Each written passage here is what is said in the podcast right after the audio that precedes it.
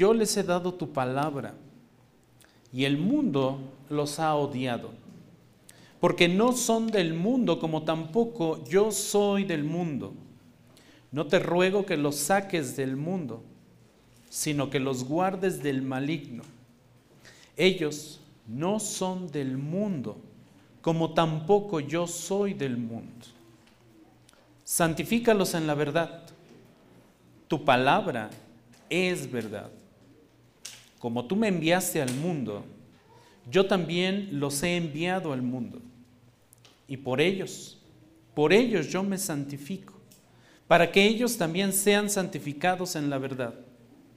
Pero no ruego solo por estos, sino también por los que han de creer en mí, por la palabra de ellos, para que todos sean uno, como tú, oh Padre, que estás en mí y yo en ti, que también ellos estén en nosotros, para que el mundo crea que tú me enviaste. Vamos a orar. Padre, una vez más oramos delante de ti y te agradecemos infinitamente, Señor, tu bendición para esta iglesia. Esta tu iglesia que te busca, que te anhela, que quiere aprender de ti, que quiere conocerte. Esta tu iglesia, Señor, que ha creído en ti. Ayúdanos, Señor, a seguir estudiando tu palabra, a entrar a este texto maravilloso que nos has dado, que nos has revelado, Señor, para conocer tu voluntad en cuanto a la iglesia, para conocer el papel de la iglesia en este mundo. Padre Santo, ayúdanos porque nosotros no podemos solos, necesitamos de tu Santo Espíritu. Por eso oramos, por eso te rogamos, por eso imploramos tu ayuda, en el nombre de nuestro Salvador. Amén. Para que sean uno como tú, oh Padre, estás en mí y yo en ti, que también ellos estén en nosotros, para que el mundo crea que tú me enviaste. Hace un momento también me preocupé porque dije, realmente estoy enfrente de un verdadero profeta del Señor, de un verdadero pastor del Señor, de un verdadero llamado del Señor porque lo que traigo para predicar ya lo predicó mi pastor Fernando.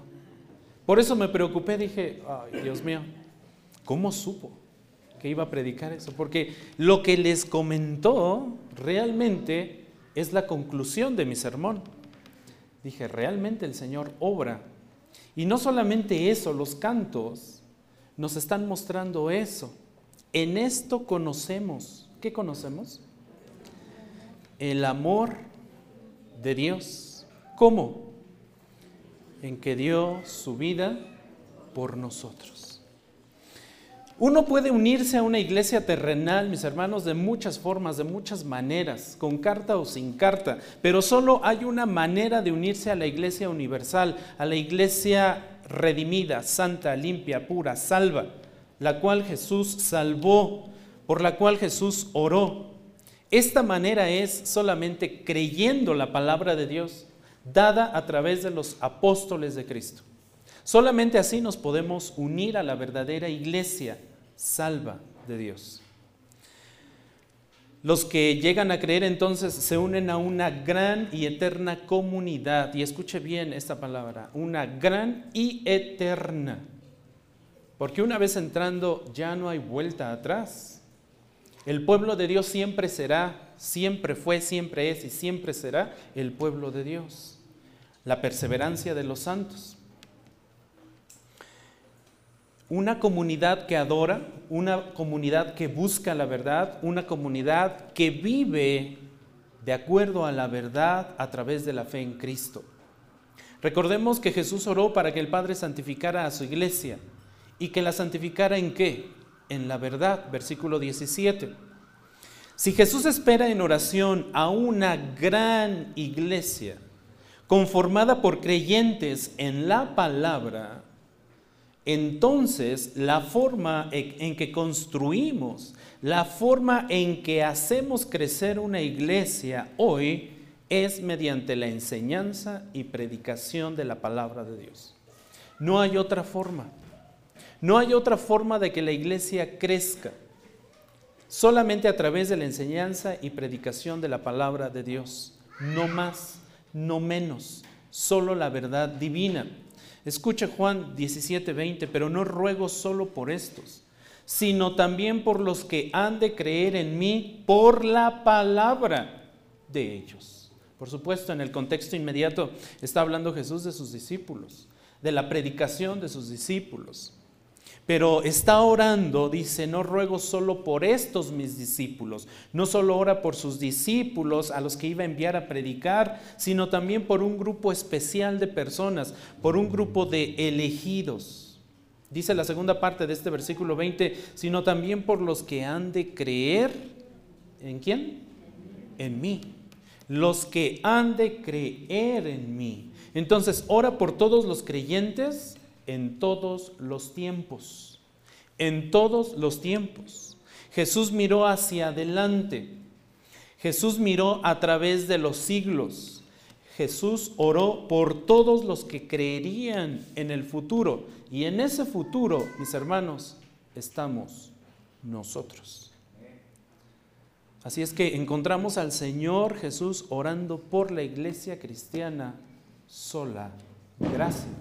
Y no solamente por sola gracia, sino por toda la iglesia universal, por todos aquellos que habrían de creer por la palabra y predicación, por el mensaje de los apóstoles. Jesús miró hacia adelante, como dice MacArthur, aún no habían nacido, pero estaban y habían estado por siempre en el corazón del Salvador. Debemos saber eso. Aún no habíamos nacido, Aún no habíamos sido concebidos en el vientre de nuestra madre cuando Jesús ya nos conocía, nos había determinado, nos había elegido, había orado por nosotros por aquellos que habríamos de creer, por la palabra de ellos. Otra vez encontramos el instrumento. Ayer hablábamos de este medio por el cual Dios santifica a su iglesia, ¿cierto? Que es la palabra de Dios. Y una vez, más es mencionado este instrumento, por la palabra de ellos, es el medio. Después de que, después de, de Jesús, todos los que llegaron a creer en Cristo lo hicieron como consecuencia de la predicación de los apóstoles, de los discípulos, fueron enviados. Pero una vez que esos discípulos y esos enviados, esos apóstoles, ya no estuvieron en el mundo, entonces esa enseñanza que ellos pusieron como fundamento fue transmitida de generación en generación hasta llegar a nosotros. Hasta que nosotros conocimos la verdad. Esa verdad que ellos predicaron es la verdad que hoy también nosotros debemos proclamar a las próximas generaciones. No por nada eh, Deuteronomio nos dice que las repitamos constantemente a quienes, a nuestros hijos, y que se las repitamos. Muchas veces decimos, ay, eso yo ya me lo sé, ya lo he leído muchas veces. Bueno, es necesario que te lo repita, porque a pesar de que muchas veces lo hemos leído, a pesar de que ya lo hemos estudiado también varias veces, no lo practicamos, no lo vivimos. ¿De verdad? Romanos 10, 17 dice lo siguiente. Así que la fe viene, ¿por qué? Por el oír. Y el oír por la palabra de quién? De Dios, por la palabra de Cristo. Entonces, nuestra responsabilidad inmediata está en nuestros hijos. Los primeros que deben oír el Evangelio de parte nuestra, en nuestro núcleo familiar, son nuestros hijos. Para que ellos puedan creer deben oír el Evangelio de parte de sus padres. Sus padres deben estar preparados para compartirles el Evangelio. La palabra de Cristo es realmente importante en su iglesia porque es el medio por la cual nosotros conocemos la verdad, nacemos de nuevo y llegamos a la salvación. No hay otro medio. No hay otro medio. Primera de Pedro 1.23 dice, pues han nacido de nuevo, no de una simiente corruptible, sino de una que es incorruptible. ¿Y cuál es esa simiente? Es decir, mediante la palabra de Dios. Y esa palabra de Dios de la cual hemos nacido todos nosotros, tiene dos características, la cual vive y permanece. ¿Por cuánto tiempo permanece? Para siempre. Para siempre. Hasta ahora Jesús ha orado para que la iglesia esté marcada por el gozo, versículo 13. Para que la iglesia esté marcada por la santidad, para que la iglesia esté marcada por la verdad, esté comprometida con la verdad, esté comprometida con su misión, con su santa misión de la cual hablábamos ayer. Y ahora en el versículo 21 Jesús ora para que todos sean, ¿qué? Uno. Unidos, unidos, para siempre unidos. Jesús ora para que sean uno, un papel más de la iglesia en el mundo. Ayer vimos bastantes formas, ah, bastantes responsabilidades que tiene la iglesia en este mundo. Hoy vemos una más, la unidad que está llamada a preservar. La iglesia está llamada a permanecer unida. Versículo 21, y en sus Biblias, 17, 21, para que todos sean uno. Este es el propósito del ruego. En el verso 20 Jesús dice, pero no ruego solo por estos. Versículo 21, ruego para que todos sean uno. Ruego por los que han de creer en el versículo 11, Jesús ya oró por la unidad de sus discípulos, específicamente en el contexto inmediato. Ahora está orando por la unidad de todos los cristianos en todo el mundo, en todos los tiempos. Y ahí estamos incluidos nosotros. Está incluida la iglesia moderna. Una unidad es posible gracias al Espíritu Santo, mis hermanos. Esta unidad tan especial, lo que nos une es el Espíritu Santo, la esencia de Dios misma en nosotros. ¿Acaso no dijo Pablo que somos pueblo, que somos templo, perdón, también pueblo, que somos templo del Espíritu, ¿qué? Santo. Entonces, la unidad es posible gracias al Espíritu Santo porque ese Espíritu nos bautizó, nos selló a cada uno de nosotros, a cada miembro del cuerpo, a cada creyente de Cristo. Esto nos lo enseña Pablo en su primera carta a los Corintios, en el capítulo 12, versículo 3, pues por un mismo Espíritu, y está hablando del Espíritu Santo, fuimos todos bautizados en un solo cuerpo. ¿Cuál es ese cuerpo? La iglesia. ¿Y quién es la cabeza de ese cuerpo? Cristo. Y dice Pablo también, ya judíos o griegos, ya esclavos o libres, a todos, a cada uno de los integrantes de ese cuerpo, a todos se nos dio a beber del mismo espíritu. La base de la unidad es el Espíritu Santo. Somos hermanos porque nos une el mismo Espíritu. Somos iglesia porque nos une el mismo Espíritu.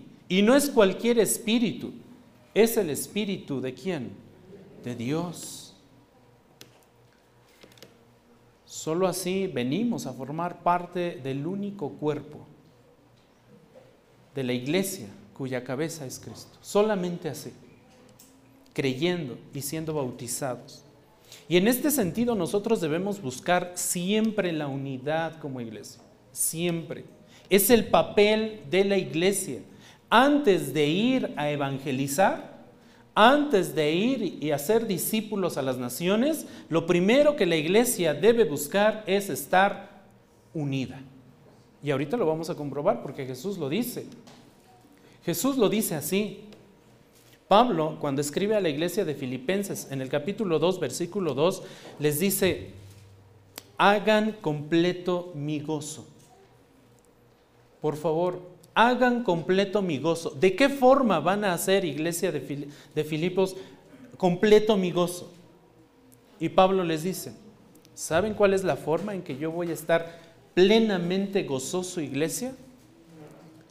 ¿Saben cuál es la forma en que yo voy a estar plenamente gozoso? Pablo les tiene que decir y dar cuatro, cuatro argumentos sumamente importantes. Filipenses 2.2, siendo del mismo sentir, uno, conservando el mismo amor, tres, unidos en espíritu, cuatro, dedicados a un mismo propósito. Ahora, tal vez les esté, les esté eh, em, o noten cierta diferencia en la Biblia que ustedes traen. Les recuerdo que yo estoy utilizando la nueva Biblia de las Américas, por si notan un poco de diferencia en las palabras, pero el contexto, el sentido, las palabras, la idea es la misma. Los puntos son los mismos. Cuatro cosas importantes. Pablo aquí está detallando cuatro señales de la unidad que deberían caracterizar a la iglesia verdadera, que deberían caracterizar a la iglesia cristiana sola gracia y a cualquier iglesia de este mundo, porque Jesús está orando por todos los que habrían de qué? De creer. Esto implica la unidad de todos los que habrían de creer, sea aquí en Toluca, sea en Ixlahuaca, sea en la Ciudad de México, sea en donde sea. Esto debe verse y mostrarse en toda la iglesia de Cristo universal. Siendo del mismo sentir, dice Pablo. Reina Valera 60 dice, sintiendo lo mismo. Esto no quiere decir que compartan todos los mismos gustos.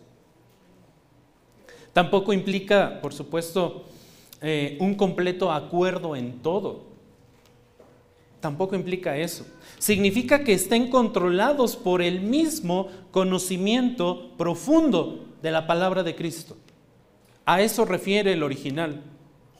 A que estén en un mismo sentir, en el mismo conocimiento profundo de la palabra de Cristo. Y noten eso, conocimiento qué? Profundo. Profundo de la palabra de Cristo caminando juntos en el Espíritu. Esto debe caracterizar a cualquier iglesia. A eso refiere el original. Y luego Pablo dice, conservando, o como Reina Valera dice, teniendo el mismo amor. Esto es, que se amen igualmente entre ellos. Que se amen igualmente entre ellos. El amor aquí es el amor ágape hay muchos seminaristas aquí y ya saben a qué me refiero. El amor ágape, ese que se expresa cuando los creyentes se aman, como dice Romanos 12:10, cuando los creyentes se aman unos a otros con amor fraternal. Y agrega algo más, con honra. Pero no solamente eso, cuando los creyentes se aman dándose preferencia unos a otros cuando los creyentes se prefieren a sí mismo antes que a los de allá afuera. Cuando soy capaz de poner a mi hermano en Cristo antes que a cualquiera de allá afuera. Ese es el amor que está refiriéndose aquí. Ese amor que como también Pablo menciona en Romanos 5:5 ha sido derramado en nuestros corazones, sobre derramado en nuestros corazones por medio del Espíritu Santo que nos fue dado, dice Pablo. Así es que ese amor también es producto del Espíritu que nos fue dado. Por tanto, la unidad debe estar presente. Y agrega Pablo, unidos en espíritu. Reina Valera 60 dice unánimes, ¿cierto? Pero eso refiere a unidos en espíritu. El griego de esta palabra unánimes o unidos en, espíritu, según el diccionario internacional, el nuevo diccionario internacional de teología y exégesis del Nuevo Testamento, eh, se puede traducir de un alma, de un alma, que seamos de un alma. Y este, esta palabra hace referencia al compromiso común que debiéramos tener como iglesia por conservar la unidad. ¿Notaron eso? Un compromiso común. Todos, debemos estar comprometidos con la unidad de la iglesia, apasionadamente, eso también indica el griego, compasión. Cuando hacemos algo con pasión, ¿cómo lo hacemos? Ponemos todo nuestro esfuerzo, cueste lo que nos cueste, ¿cierto o no? A pesar de todo y a pesar de todos queremos lograr algo. Porque tenemos pasión, tenemos deseo de que eso suceda. Bueno, esa misma pasión debe aparecer en la iglesia. Debe mostrarse en la iglesia. Y ahora, esta palabra también es muy interesante porque por definición, por definición, esta palabra griega excluye todo ese tipo de actividades o actitudes o acciones divisorias. Este diccionario menciona algunas y dice, la ambición por definición de la palabra está excluida. La ambición personal, el egoísmo, el odio, la envidia, los celos, los chismes, las habladurías, las difamaciones y todas las innumerables manifestaciones del mal fruto del amor propio. Todo eso está excluido, debe estar excluido si realmente la iglesia quiere estar unánime, unida en un solo espíritu, unida en una sola alma. Entonces debemos dejar todo eso a un lado y esforzarnos en todo momento por no romper la unidad. Pero Pablo en, Filipenses 2.2 también dice una cuarta cosa, dedicados a un mismo propósito. O como dice Reina Valera 60, sintiendo una misma cosa. Dedicados a un mismo propósito, todos, toda la iglesia. Sí, hay diversidad de dones, sí, hay diversidad de ministerios, Sí, hay diversos departamentos. Sí, no todos tenemos las mismas habilidades, pero tenemos uno y solamente un espíritu. ¿Cierto o no? Eso nos debe motivar en todo momento a permanecer unidos. Es razón suficiente para la unidad de la iglesia. El espíritu es uno, punto. Debemos ser santos porque Dios es santo, punto. Se acabó la discusión. No hay más predicación. Es razón suficiente para que yo busque la santidad, porque Dios es santo. Razón suficiente para que yo busque la unidad en mi iglesia. El Espíritu es uno. Punto. No necesito más teología, no necesito más exégesis. Necesito comprender que Dios es uno y su iglesia debe ser una en Cristo dedicados a un mismo propósito, que se amen entre ellos, que estén unidos en espíritu, que puedan tener un objetivo común, que puedan promover juntos el reino de Dios, dice un comentarista. Juntos, siempre unidos, unidos, siempre unidos, tomados de las manos. Pero tal parece que hoy en día pasa todo lo contrario. Lo que menos queremos es tomarnos de las manos. ¿No es así? nos cuesta mucho trabajo. El énfasis, el énfasis aquí no está en la unidad visible. El énfasis aquí no está en la unidad fluctuante de la iglesia, es decir, en lo externo. El énfasis en este versículo está en la unidad constante, real, invisible, es decir, interna de la iglesia. Interna porque estamos bautizados por un solo espíritu. Ahora, ¿debemos esforzarnos por esta unidad? ¿Debemos esforzarnos por esta unidad? Claro que sí. Es nuestra responsabilidad y es el papel de la iglesia en este mundo. Porque de eso depende que los que están allá afuera crean y sepan de Cristo. Por eso es vital la unidad. Efesios 4, 3. Efesios 4, 3, eh, si traen Reina Valera 60, dice, solícitos en qué? En guardar. Solícitos en guardar la unidad del Espíritu, el cual o la cual es el vínculo de qué? De la paz. Pero en este versículo me gusta un poco más la nueva Biblia de las Américas porque utiliza la palabra esforzándose. ¿Y qué implica un esfuerzo? Un trabajo, una fuerza, una energía que yo debo disponer para lograr algo. ¿Cierto? Cuando nos esforzamos, ¿qué pasa? Nos cansamos. ¿A poco no? ¿O no se cansa? Claro, cuando nos esforzamos por ir al trabajo, llegamos en la noche totalmente agotados. ¿Sí o no? Cuando nos esforzamos por ir a ganarnos el pan nuestro de cada día, llegamos cansados. ¿Sabe una cosa? Cada uno de nosotros debiera salir de aquí cada domingo bien cansado. Bien cansado. Y muchas veces los únicos, los únicos que salimos bien cansados somos los pastores. ¿A poco no, mi pastor? Mm, ¿Verdad? Uno termina el servicio y ya de plano decimos, ya no. Y luego si viene consejería, no, Señor. Dan las cuatro, dan las cinco, dan las seis. Ah, ya no quiero ser pastor. Ese es el esfuerzo. Esfuércense por preservar, dice Nueva Biblia de las Américas. Preservar la unidad del Espíritu, el cual es que el vínculo de la paz. Es nuestra responsabilidad como iglesia. Roy Sock en su comentario dice lo siguiente, los cristianos no hacen la unidad. ¿Se dieron cuenta eso, de eso en Efesios 4:3?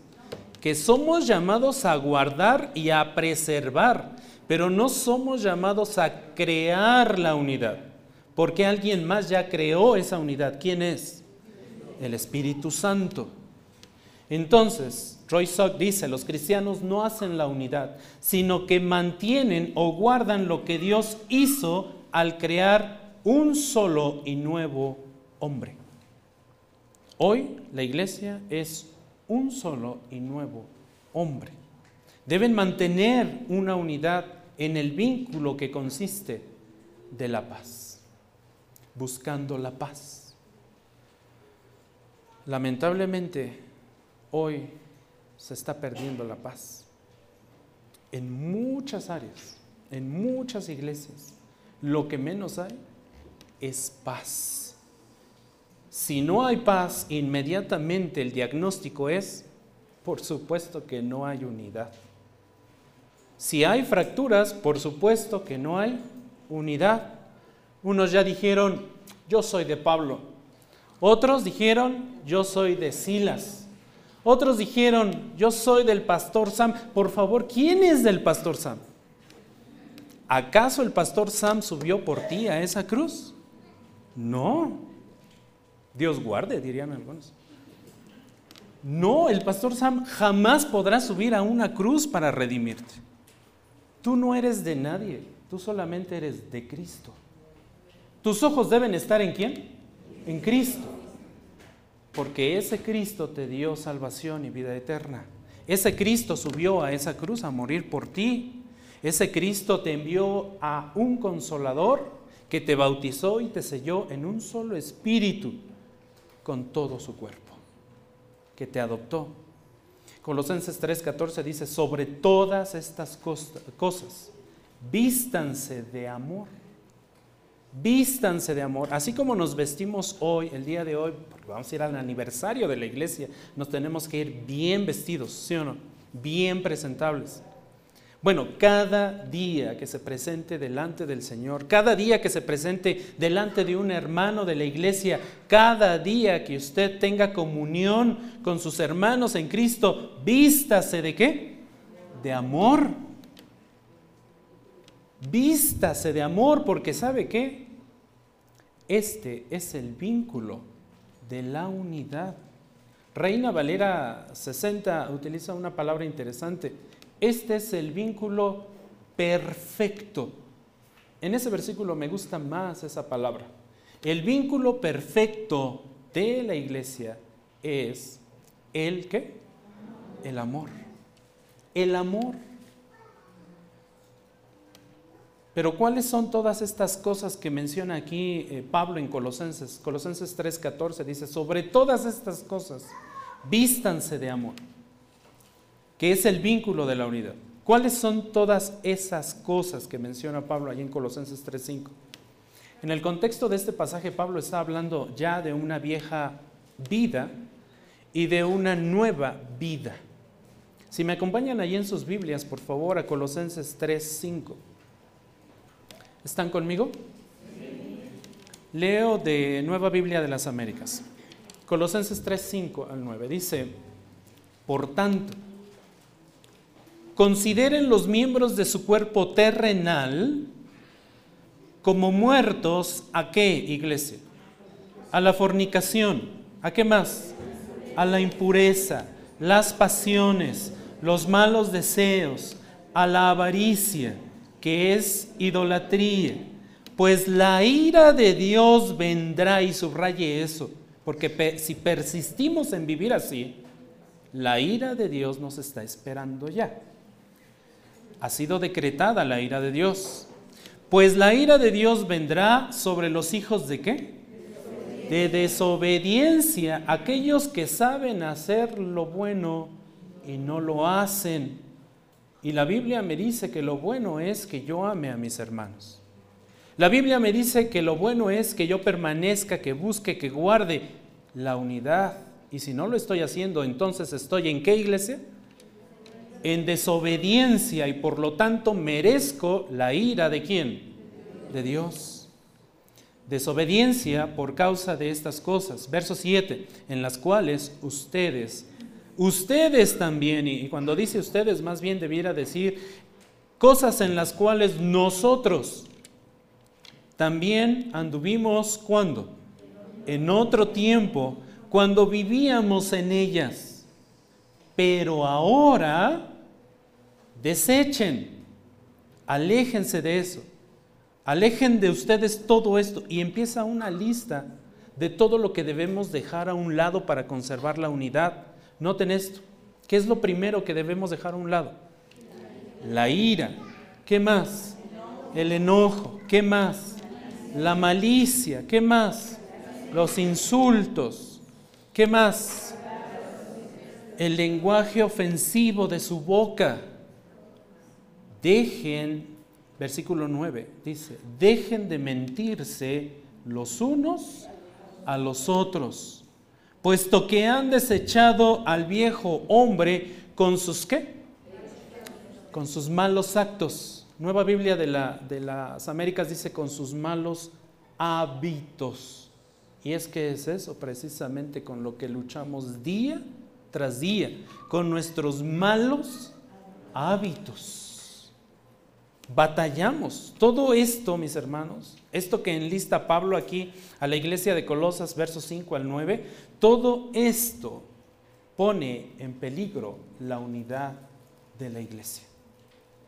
¿Son conscientes de eso? Si no son conscientes, sean conscientes de eso. Todo esto cuando lo practicamos y cuando es en nosotros un mal hábito, y si es hábito es porque diario estamos ahí, queriendo hacer eso, buscando hacer eso, regocijándonos en eso, teniendo placer en eso, pues todo eso está llevando a la fragmentación de la unidad de la iglesia. Todo esto pone en peligro a nuestra iglesia cristiana, iba a decir Ixtlahuaca, a nuestra iglesia cristiana sola gracia. Y también Ixtlahuaca. Y también remanente. Y también todas las del mundo. Porque si Pablo escribió esto a la iglesia de Colosas, ¿por qué no se lo escribiría a la iglesia cristiana sola gracia? ¿Por qué no se lo escribiría a las iglesias de todo el mundo? En todas pasa lo mismo. Si esto lo escribe Pablo, no lo escribe nada más porque se le ocurrió, sino porque realmente esto estaba sucediendo en la iglesia de Colosas como podría estar sucediendo hoy en día. Ahora, noten Colosenses 3:10. Aquí viene el contraste. Ustedes, iglesia, se han vestido de qué? Del nuevo hombre, el cual se va renovando hacia un verdadero conocimiento. ¿Y cuál es ese verdadero conocimiento? conforme a la imagen de aquel que lo creó. ¿Quién es aquel? Cristo. ¿Quién es aquel que murió por ti en esa cruz? Cristo, no el pastor Sam. Si el pastor Sam hubiera sido colgado en esa cruz, ustedes no serían salvos. ¿eh? Estarían más condenados que nada. Gracias a Dios que el pastor Sam no subió a esa cruz, porque hubiera sido un sacrificio imperfecto y no perfecto como sí lo fue nuestro Cristo, como sí lo fue nuestro Jesús, el cual sí nos redimió y nos permite ahora renovarnos, cambiarnos, transformarnos. Verso 11. En esta renovación, no hay distinción entre griego y judío, circunciso e incircunciso, bárbaro o escita, esclavo o libre, sino que Cristo es todo y en todos. ¿No les recuerdan estas palabras a lo que estamos leyendo en Juan 17? Para que sean uno, como tú y yo somos uno. Ahora, versículo 12. Entonces, ustedes como escogidos, y, de esta elección también nos habló, o está orando eh, Jesús delante del Padre refiriendo a estos elegidos, como escogidos de Dios, sean qué? Santos y amados. Ayer hablamos de la santidad, ¿verdad? Un aspecto importante. Revístanse de qué?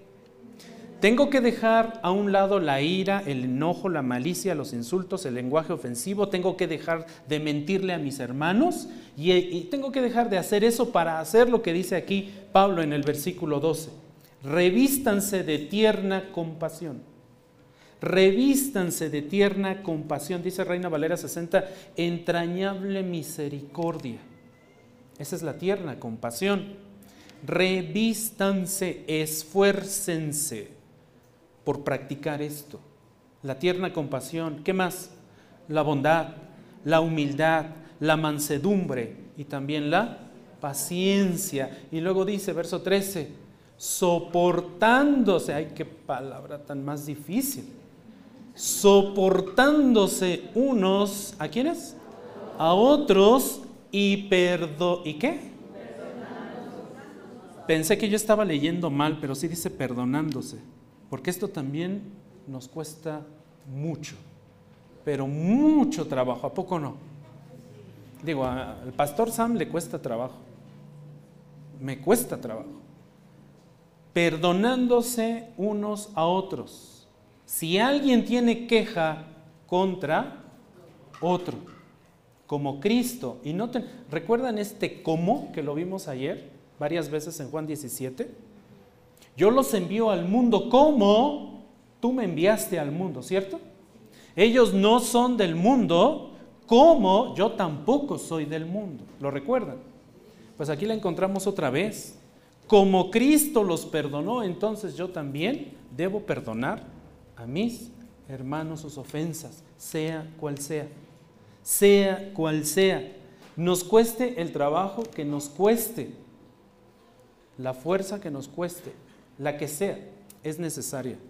Si queremos la unidad de nuestra iglesia. Así también háganlo ustedes, termina este versículo 13 y luego verso 14. Sobre todas estas cosas, ahora sí ya sabemos qué cosas.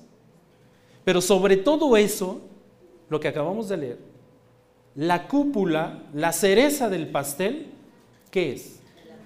Vístanse de amor vístanse de amor, el cual es el vínculo de la unidad. Es el vínculo perfecto, dice Reina Valera 60. El vínculo perfecto. Y nos cuesta trabajo y con razón. Ahora, ahora con razón podemos ver que, por eso Pablo dice, esfuércense. No es nada fácil, ¿verdad? Esto requiere trabajo, ¿sí o no? Esto requiere trabajo, por supuesto que sí, como dice Pablo, esto no es nada fácil. Negarnos a nosotros mismos no es nada. Créanme, no es nada fácil. Decir a mi yo no Es sumamente difícil para decirle a mi hermano, sí, te perdono. Y si no podemos llegar a esto, iglesia, entonces no piense en que podrá llegar a la unidad.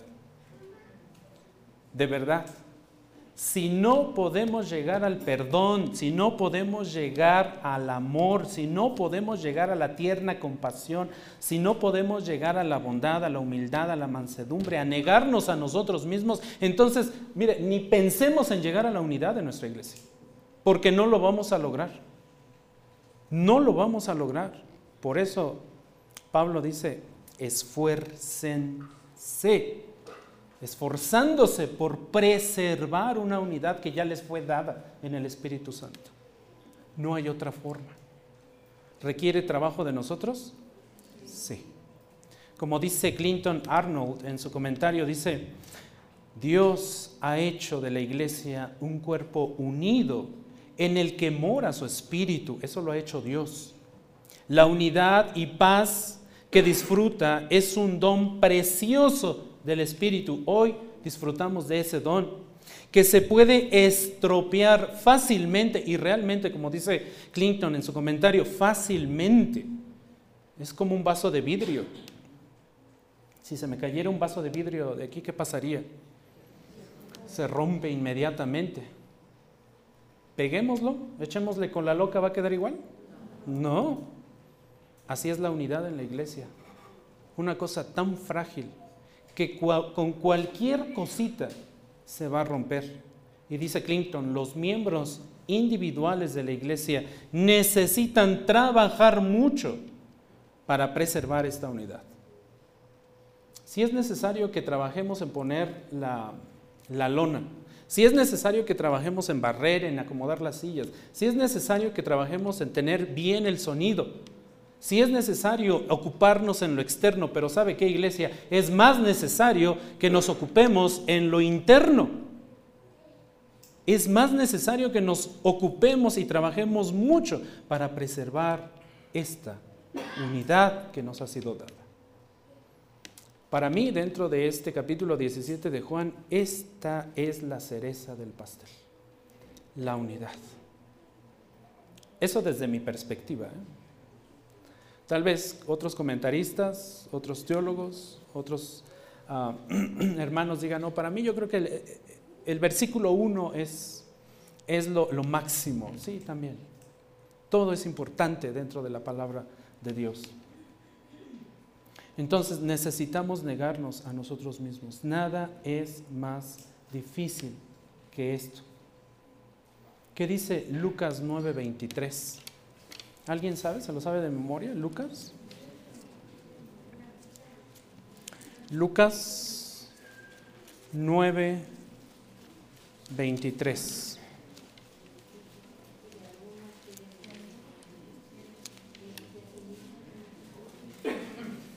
Note, Lucas 9, 23. Y a todos les decía, ¿quién está hablando? Jesús. A todos les decía, hoy Jesús a todos nosotros nos dice, ¿qué nos dice? Si alguno quiere seguirme, ¿qué debe de hacer? Niéguese a sí mismo. ¿Qué más? Tome su cruz. ¿Cuántos días? Cada día. ¿Y qué? Eso requiere esfuerzo. Hay otros dos versículos paralelos a este en los otros evangelios. Pero este es el único que incluye la frase cada día. Cada día, remarcando la importancia que esto tiene y debe tener para la iglesia. Cada día debemos negarnos a nosotros mismos si realmente queremos seguir a Jesús. ¿Había notado eso?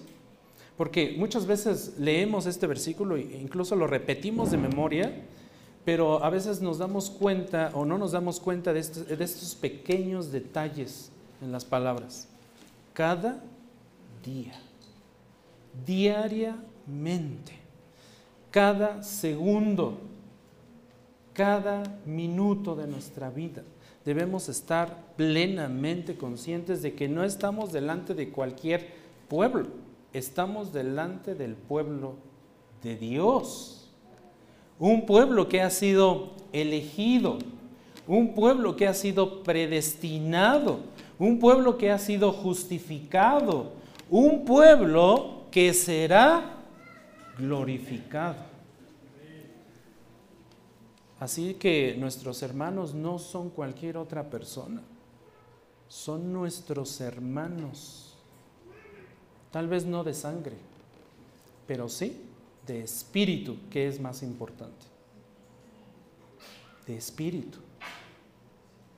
Ahora, ¿hasta cuándo nos debemos esforzar? ¿Hasta cuándo debemos trabajar arduamente, como dice Arnold? ¿Hasta cuándo? Bueno, Pablo en su carta a los Efesios, capítulo 4, versículo 13, nos da la respuesta. Y se lo saben realmente. Efesios 4, 13. Hasta que, ¿hasta que qué? Todos. ¿Cuántos? Todos los de la iglesia cristiana sola gracia, lleguemos a qué? A la unidad de qué? De la fe y del pleno, completo, perfecto conocimiento del Hijo de Dios. Hasta que lleguemos ahí, debemos dejar de trabajar arduamente por la unidad de la iglesia. Si no hemos llegado ahí, no piense en abandonar el barco.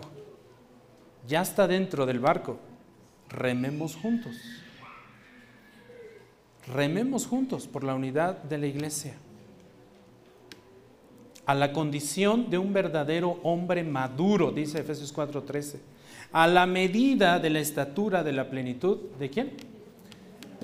De Cristo. Y esto nos cuesta mucho trabajo, mucho trabajo. Y a veces no podemos amar a nuestros hermanos. No podemos, la Biblia nos llama a amar a nuestros hermanos, ¿cierto? Y a veces decimos, es que no lo puedo amar no la puedo amar. Ayer no me dio hamburguesa. No, sí, sí me dieron hamburguesa. Es que me vio feo. Es que no me saludó. No, yo ya. Córtalas. Pinto mi rayo. No puedo amar a mi hermano, a mi hermana. Bueno, si no puedes amar a tu hermano y a tu hermana como tu hermano y como tu hermana, entonces ámala o ámalo como tu enemigo. ¿Acaso no nos pidió eso también Jesús? Amar a quienes? A nuestros enemigos, por donde quiera que le busques. Tienes que amar. Si no lo amas como tu hermano o como tu hermana, si no te dio hamburguesa, bueno, pues es tu enemigo. Ámalo, ámala, pero ámalo. Ama. Es el vínculo perfecto de la unidad. Primera de Pedro 3.8 nos dice una conclusión. Primera de Pedro 3.8. En conclusión, sean todos de un mismo sentir. Todos de un mismo sentir. Ya hablamos de esto allá en el versículo de Filipenses. Compasivos, fraternales, misericordiosos y de espíritu humilde. ¿Cómo nos cuesta trabajo la humildad? ¿Cómo nos cuesta trabajo la humildad? ¿A usted no le cuesta trabajo la humildad? A mí sí, déjame decirle que a mí sí. Por eso ayer le decía, en el que menos se debe de fijar es en el pastor Sam.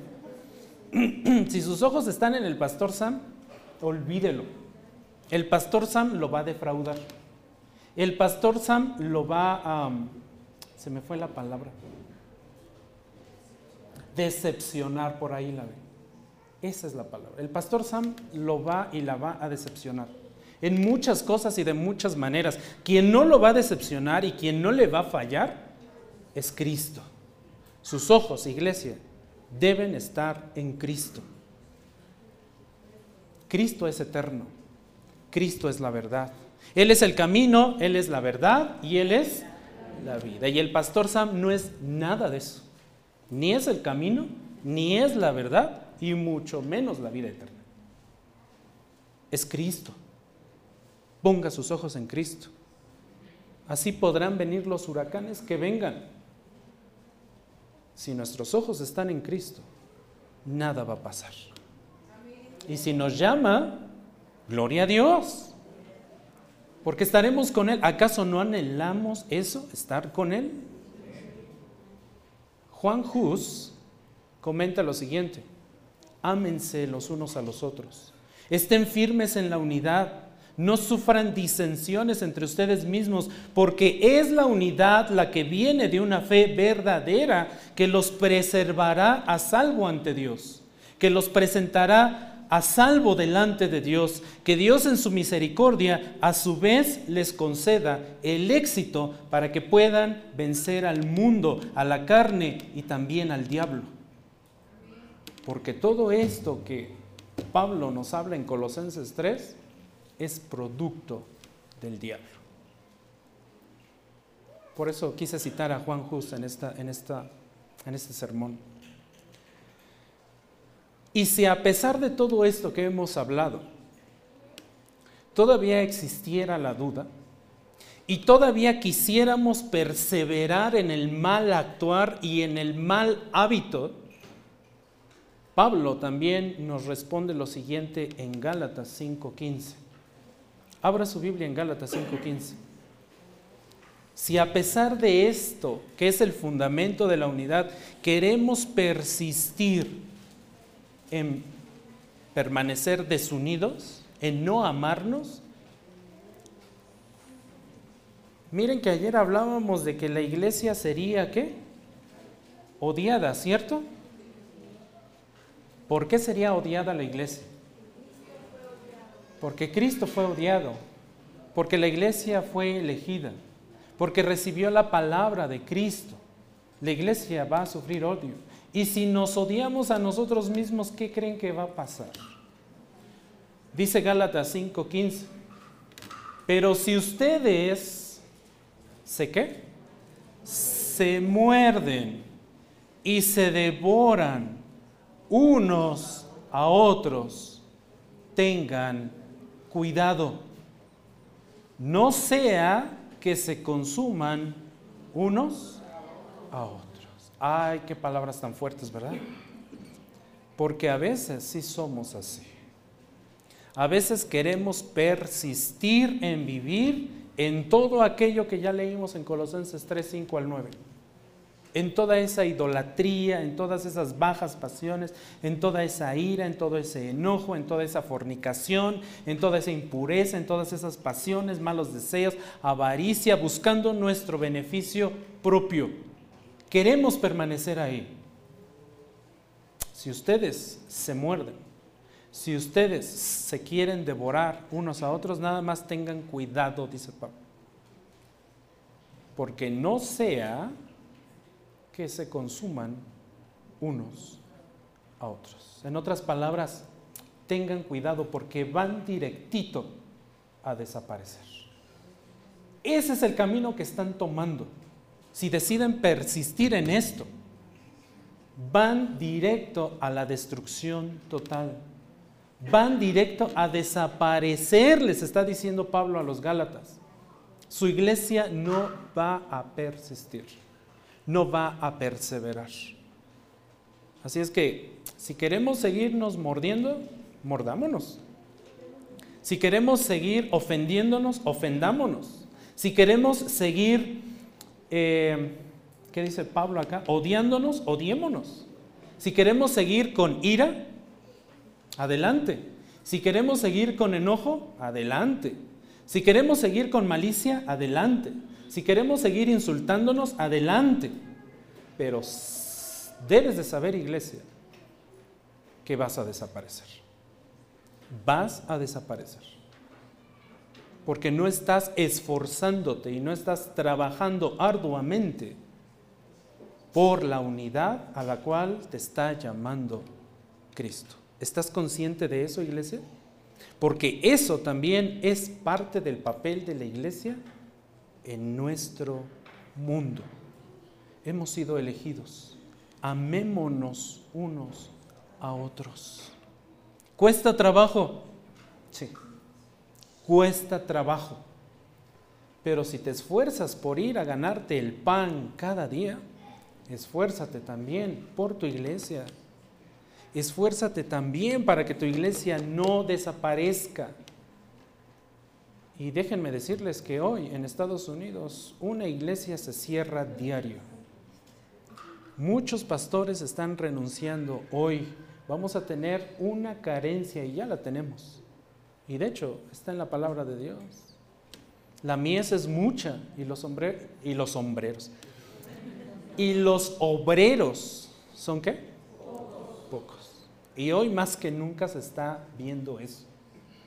Hoy ya se le pone precio a un sermón. Hoy ya no voy si no me das viáticos. Por cierto, ahorita le paso la factura. Ah, no, no, jamás se nombre entre vosotros, jamás. Pero hoy los sermones ya tienen precio. Hoy las iglesias, aquí somos bendecidos en Toluca porque, tenemos a Iglesia Cristiana Sola Gracia. Porque tenemos a una iglesia y somos parte de una iglesia de sana doctrina. Pero déjeme decirle algo más. Hoy lo importante ya ni siquiera es ser parte de una iglesia sana y de sana doctrina. Hermanito, hermanita, hoy lo importante es vivir esa sana doctrina. Si no, voy directito a desaparecer. De nada me va a servir estar en la mejor iglesia de este mundo, con la mejor doctrina de este mundo, sin falla alguna. De nada me va a servir conocer la sana doctrina si no vivo esa sana doctrina. Congréguese donde usted quiera congregarse, pero viva la sana doctrina. Persevere en la unidad. La razón como tú, oh Padre, estás en mí y yo en ti, que también ellos estén en quién? En nosotros. Esta es la comparación.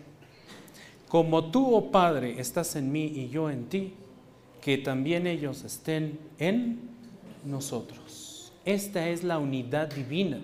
Así es que la unidad, la base de la unidad de la iglesia, del cuerpo de Cristo, no está basada en los hombres está basada en la relación intratrinitaria de Dios. Así como tú, oh Padre, estás en mí, Cristo, y yo, Cristo, estoy en ti, Padre, también ellos, los cristianos, los creyentes, los que habrían de creer, eh, que ellos estén en nosotros. Segunda los Corintios 13, 14 nos habla de esta relación intratrinitaria, la gracia del Señor Jesucristo, el amor de Dios y la comunión del Espíritu Santo sean con quienes? Con todos ustedes. Esté en todos ustedes en unidad. Esto solamente va a producir que la iglesia permanezca siempre. No solamente queremos 20 años de Iglesia Cristiana Sola Gracia. No solamente queremos 21 años. Queremos todos los años que Dios nos conceda. Y queremos vivirlos bien y en unidad. Y queremos recibir bendición. ¿Acaso ustedes no quieren recibir bendición? Yo amo mucho esta iglesia y la seguiré amando siempre. Siempre. Entrañablemente y siempre seguiré orando por esta iglesia. Está en mi corazón y, no, me voy a cortar el cordón umbilical de Iglesia Cristiana Sola Gracia, de verdad que no. Siempre extraño los regaños de mi pastor Fernando, siempre. De mi pastor Jesús Cano, pues, híjole, no. Y él pega más duro, mis hermanos. No les recomiendo una consejería. No les No, sí se las recomiendo. Sí se las recomiendo. Esta unión, esta comunión intratrinitaria es la base, el modelo de la unidad de Jesús para su iglesia. Pérez Millos dice que esta base de la unidad consiste en el posicionamiento de la iglesia en Cristo. Y puesto que este Cristo está en el Padre, la iglesia será una en Dios siempre, siempre. Nótese que no dice para que ellos sean uno como nosotros. Eso no va a pasar. Dios es Dios. Nosotros no, no seremos dioses. No seremos, no compartiremos su naturaleza jamás. Él es Dios y en esta vida hay niveles, mis hermanos, ¿no? No dice jamás que sean como nosotros, sino que sean uno en nosotros. La unidad se basa en que los creyentes están en Cristo y en el Padre. ¿Y qué significa estar en Cristo y en el Padre? Que el Espíritu Santo nos bautizó, nos selló, nos unió, que estamos capacitados para tener ahora una comunión con el Padre, con el Hijo y por supuesto con nuestros hermanos en Cristo. ¿Estamos capacitados para ello? Sí. ¿Estamos capacitados para ello? Sí. Creo que no. ¿Estamos capacitados para ello? Sí. Por eso Juan en su primera carta escribe en el capítulo 1, versículo 3, en verdad nuestra comunión, en verdad nuestra verdadera comunión es con el Padre y con su Hijo Jesucristo. Esta es la unidad que nosotros debemos buscar siempre. ¿Cuál es la razón? Enseguida la encontramos para que el mundo, ¿qué? Lo tiene en sus Biblias, Juan 17. Juan 17, 21. ¿Qué dice al último? Para que el mundo crea que qué? Que tú me enviaste. Para que el mundo crea. Y repite la misma idea un poco más abajo en el versículo 23. Para que el mundo sepa, entienda, comprenda. ¿Ha oído ese comentario de, ay, ¿para qué voy a la iglesia? Pues mira cómo viven. ¿Y eso que es cristiano? ¿Sí o no? ¿Y eso que es el pastor de la iglesia? ¿Sí o no? ¿Lo hemos escuchado? ¿Para qué voy a tu iglesia así? Igual, viven igual que nosotros. No hay ninguna diferencia. Es ahí cuando encontramos al mundo en la iglesia y no la iglesia en el mundo, que son cosas muy diferentes. Cuando escuche eso, entonces preocúpese por su iglesia. Si alguien le responde así cuando lo invite a su iglesia, entonces algo grave está pasando en su iglesia. Porque los de allá afuera están viendo al mundo dentro de su iglesia. ¿Para qué? ¿Para qué voy?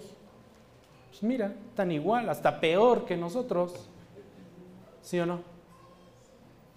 Qué triste es eso. Pero por eso tenemos que buscar la unidad, por eso debemos buscar ser santos, como estudiábamos ayer.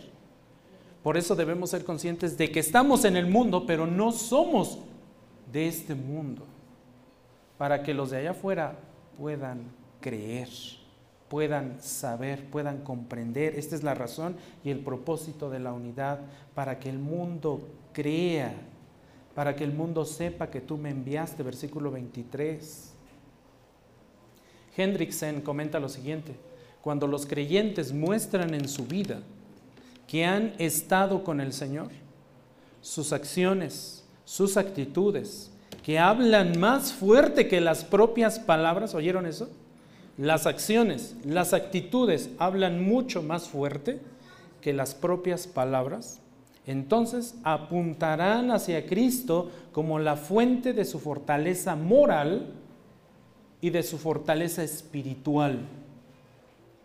Cuando eso se cumpla, nadie nos podrá señalar con el dedo. Hoy a muchos nos pueden señalar con el dedo, porque nuestra fortaleza moral y espiritual está por los suelos. Cuando esto sea diferente, las cosas cambiarán. Y, dice Hendrickson, así pues, los de afuera que antes despreciaban a Cristo, comenzarán a pensar favorablemente de Él. Cuando el Espíritu Santo produce en su corazón esta nueva forma de pensar, estos hombres que hasta ese momento pertenecían al mundo, creerán que los maravillosos relatos tocantes al carácter y a la misión de Jesucristo son realmente verdaderos. Hasta que los de afuera nos vean vivir diferente, entonces podrán creer y sabrán que Cristo es el Hijo de Dios. Por eso no se trata nada más de decir, ah, es que la misión de la iglesia es ir y hacer discípulos a las naciones. ¿Y qué hay antes de cumplir eso? Antes de eso está la santidad, está la verdad, está la unidad de la iglesia. Y si no, ni pensemos que los de afuera van a creer. ¿eh? No nos van a creer. No nos van a creer. Versículo 22. La gloria que me diste les he dado. ¿Para que qué? Sean uno. Así como nosotros somos uno. Realmente esta gloria está refiriendo eh, en la palabra griega didomi aquí, didomi, perdón, didomi, siempre digo didomi, didomi, eh, que se traduce como dar, realmente está refiriendo a revelar, a manifestar, a dar a conocer, a podernos decir que la gloria eh, nos ha sido dada, revelada, que la hemos comprendido. Ese es el sentido. Su revelación misma a este mundo, la revelación misma de Dios a este mundo. Se nos ha manifestado, dice Juan, vimos su gloria. Y gloria como del unigénito del Padre, la gloria especial. Esa es la gloria que nos ha sido dada para que seamos uno, así como nosotros somos uno, dice. Y termina en el versículo 23, yo en ellos y tú en mí, para que sean perfeccionados en qué? En la unidad, para que el mundo sepa que tú me enviaste y que los amaste tal como me has amado a mí. En esto conocemos que Dios nos amó. ¿En qué? En que Él dio su vida por nosotros. No hay versículo más hermoso. Bueno, sí, todos son hermosos porque es la palabra de Dios. Pero a mí me encanta Juan 3:16. ¿Se lo saben?